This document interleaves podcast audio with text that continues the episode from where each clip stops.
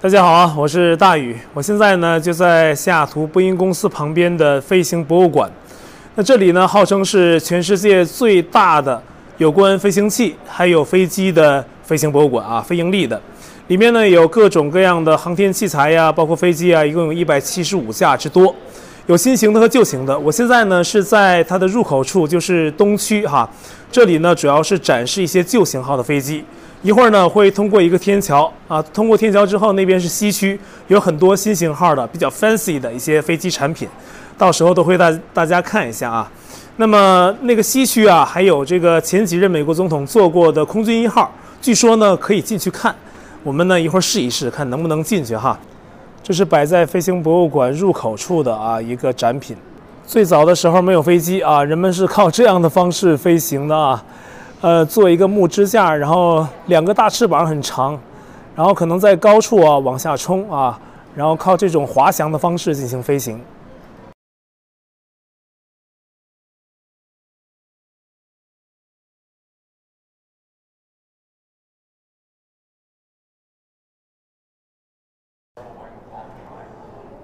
早期的波音公司就是长这个样子，现在呢已经成了全球的巨无霸啊！这就是波音最早的飞机生产场地啊，叫 Red Barn，其实就是农民以前用的谷仓，它给改造成了一个飞机生产的地方。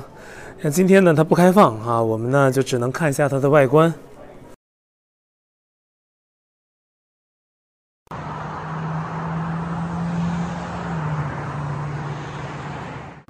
那现在大家看到的呢，是飞机早期的机型之一啊，叫 Model C，它的主体的骨架部分。美国海军呢，当年是订购了五十架啊。那这个 Model C 啊，是一九一八年生产制作。那参与生产的人呢，其中有一个叫王柱的人，他是华裔，那么是后来呢是病逝于台湾，在 MIT 毕业的啊，这是他是波音的第一任。飞机工程师啊，可以说是华裔之光啊啊！像一个木质的蜻蜓啊。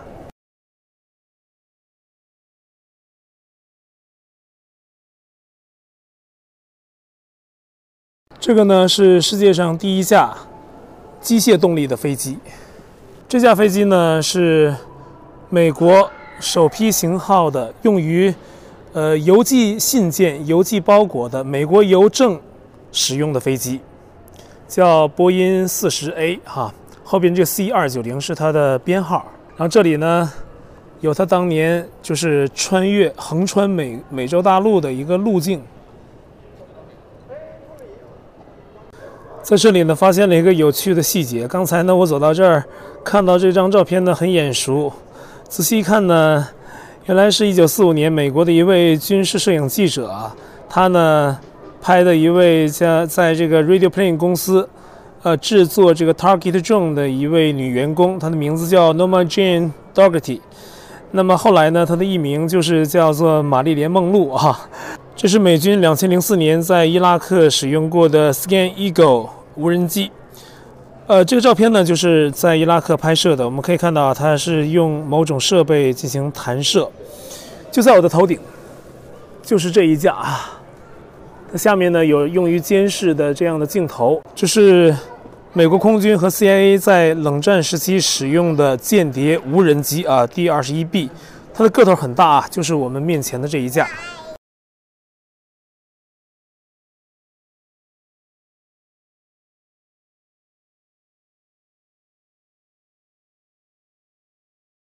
这是一九六九年七月十六号，美国 NASA 的土星五号火箭搭载阿波罗十一号呃登月飞行器啊，在当年起飞。这个火箭呢，至今呢仍然是这个运作状态下，呃，动力最强大的火箭。它的高度啊是超过了一个足球场的这样的一个长度的数值哈。这个是土星五号的火箭底座，它的几个发动机啊，人在旁边，啊，它做了一个对比的照片。这是土星五号火箭的五个发动机的其中一个。这是阿波罗的指挥舱啊，里面可以乘坐三名宇航员，他们前往月球和从月球返回地球的这个旅程啊，都是坐着这个太空舱，差不多有两人高啊。它这个形状设计很有意思啊，像一个巧克力糖。那它这样解释的啊，这样呢，它是为了返回地球比较安全。它下面宽，上面窄的设计呢，它可以有利于就是这个太空舱返回地球的时候可以减速。它是宽的这个底座朝下，呃，重回大气层。那返回大气层的呢，它还会经历一个非常就是高温的阶段。啊、呃，有可能把这个太空舱解体掉，所以呢，它这个底座啊是非常耐高温的。这样呢，它既减速，同时呢又耐高温，能保证啊这个宇航员的安全，还有这个阿波罗指挥舱的安全。这不用说了，就是阿波罗的宇航员，他登陆月球之后啊，乘坐的呃小型的车辆。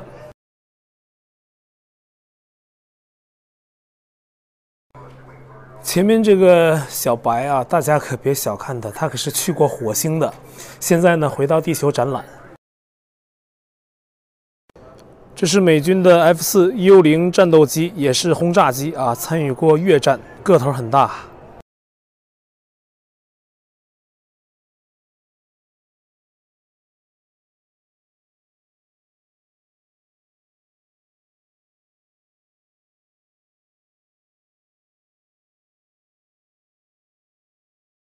那我是没想到啊，在这里飞行博物馆还看到了当年飞虎队，美国的飞虎队援助中华民国时候的一架飞机，上面呢还有中文字，写的是“奥瑞丽之女”啊，这个飞机的名字。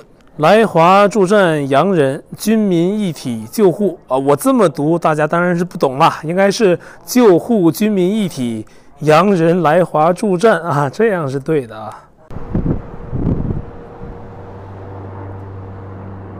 这是二零二零年登陆火星的美国毅力号火星的模型车。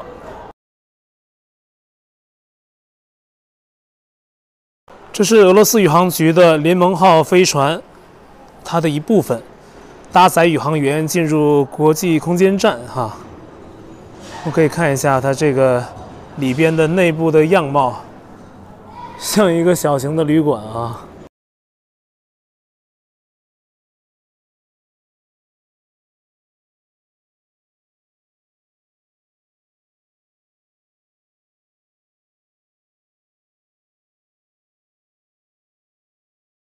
今天天气真的很不错啊，在西雅图几天呢，一直是阴雨绵绵的啊。今天呢，很难得太阳露了头儿。那这个西区的飞机展区啊，它也是半露天的，所以空气很新鲜。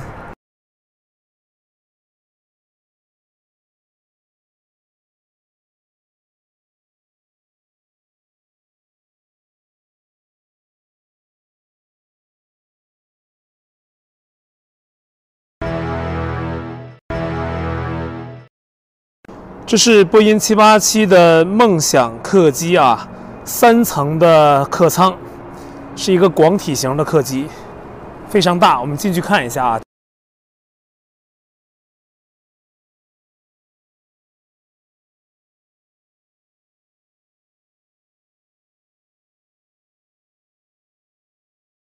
顺便说一下，远处那一架就是。美国总统曾经乘坐过的空军一号，一会儿我们去看一下。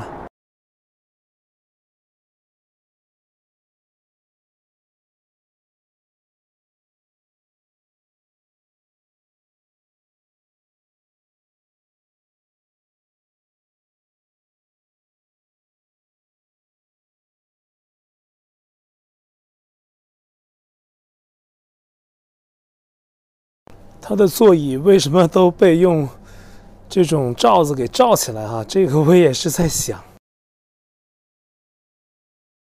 飞机的空间很大，而且这只是其中一层。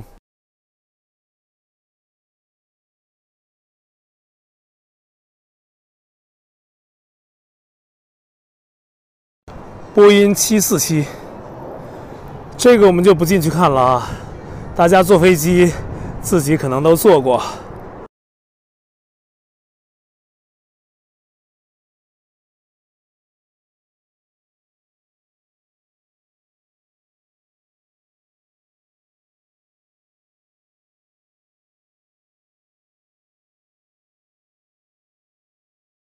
我现在呢就在美国的总统专机空军一号的旁边啊。那这架飞机呢是真正的啊美国总统乘坐过的座驾。以前呢像艾森豪威尔啊，还有肯尼迪啊，还有尼克松啊都坐过这架飞机。而且我刚刚知道，这架飞机呢是当年一九七零年代美国前总统尼克松访问中国的时候乘坐的飞机。现在就进去看看它什么样子啊。里面呢还有一些其他的游客啊，希望不要。太遮挡我的镜头哈。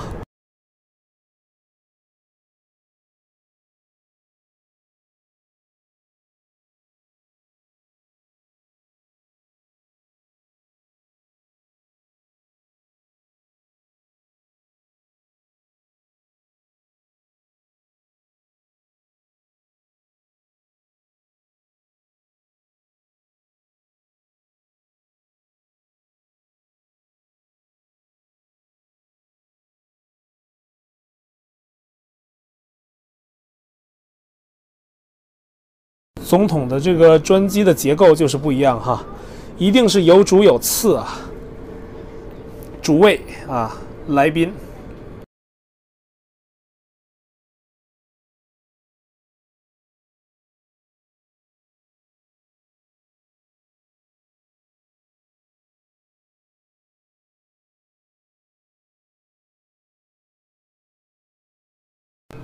最左边的是艾森豪威尔。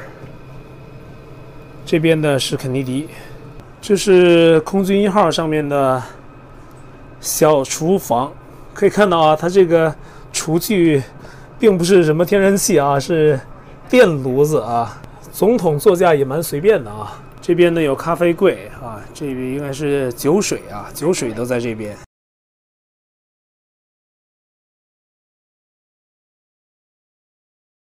那这张地图呢是记载了这架飞机。他的一些比较著名的行程啊，包括艾森豪威尔在1959年访问欧洲啊，访问远东啊，还有1960年代去南美的一些行程，还有肯尼迪啊，他的一些去欧洲的啊，还有在美国国内去佛州的行程。1959年9月，前苏联的总书记赫鲁晓夫啊来美国也坐过这架飞机。大家看了，最后就是我刚才跟大家提到的尼克松。他一九七二年二月去中国访问，啊，也是坐的这架飞机。那这里呢，就是这架空军一号的驾驶室啊。一登上这架空军一号啊，就有一种历史的沧桑感，特别是啊，一进来就闻到一股这种年代的味道。我们在一些比较久的公寓里面呢。我们一进去，一进门就能闻到那种味儿啊！这个飞机也差不多啊，就是几十年老建筑的那种，就是历史的味道啊。那说明啊，这个飞机啊，它经历了很多，包括这些座位啊。如果我们有一些特异功能的话，不知道能不能看到啊，能不能穿越到过去，看到这些座位上都坐了哪些人？飞机的设施呢？也都是比较旧的了哈，它既然敢于公开展示，就说明都是过气的一些设备，啊，并没有什么机密的保留。但是呢，从这些内部的摆饰上，我们看到的不是技术啊，还是那句话，我们看到的是历史。这里边呢，空间也比较狭窄。刚才呢，我跟几位游客迎面就是走啊，都没法并排走，只能是一边让另外一边。可见啊，总统的专机啊，它也是。呃，没有这么大的空间啊，也是比较从空间上来讲啊，在当年也是比较经济型的，因为美国总统啊，不，美国的很多民选官员他也不可能自己为所欲为啊，想做成多大的飞机就做成多大，这都是要向国会啊汇报这个预算的啊，是要国会批准的才行。当然了，这两边的玻璃罩子保护这些历史的遗迹吧，哈，也是影响了这个空间啊，让这个空间变得更狭窄了。现在我们来看一下协和号飞机，这是速度相当快的客机啊，从纽约到伦敦呢，只要不到三个小时，是正常速度的一倍。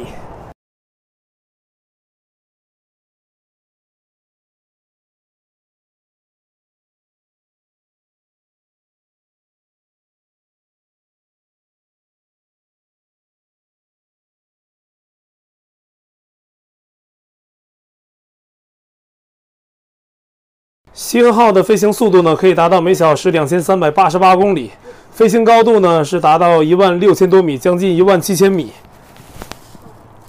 这是它的卫生间，都很小巧啊，比一般的飞机都要更小一点。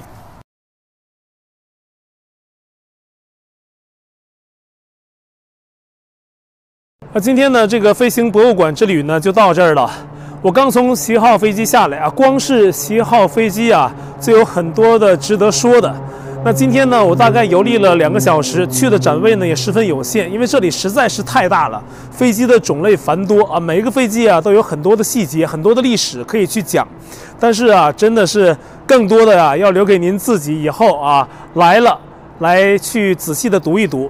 那我今天都讲了呢，你以后来可能也没有悬念。但是呢，我给大家挑了一些重点啊，给大家看，包括刚才在这个东区一些旧型号飞机啊，还有在这边啊新型号飞机里面啊，说是新型号，它主要指的新型号啊是这个二战以后的飞机，它就叫新的型号了。像刚才我们看到的总统的这个座驾啊，空军一号，还有这个西河号啊，还有刚刚我们看到的波音七八七啊，这算是比较新的了。那么算是开眼界吧，啊，那这一次来呢，票价是二十五块钱，其实可以待一天。更多的呢，以后有机会再来西雅图啊，慢慢的去品味了。今天呢，行程比较紧张，也就给大家介绍这些了。那感谢大家啊，我们下次节目再见了。我在西雅图的公交站等车哈，那西雅图的这个公交系统啊，真的是很发达。今天我坐车呢，是挺有感触的啊。在美国的城市呢，一般没有车出行是很难的，但是在西雅图呢，既有单轨电车啊，也有公交车，还有这个轻轨，还有当然 taxi 啊，还有 water taxi，甚至，所以说呢，在西雅图公共交通出行很方便啊。现在我的车来了。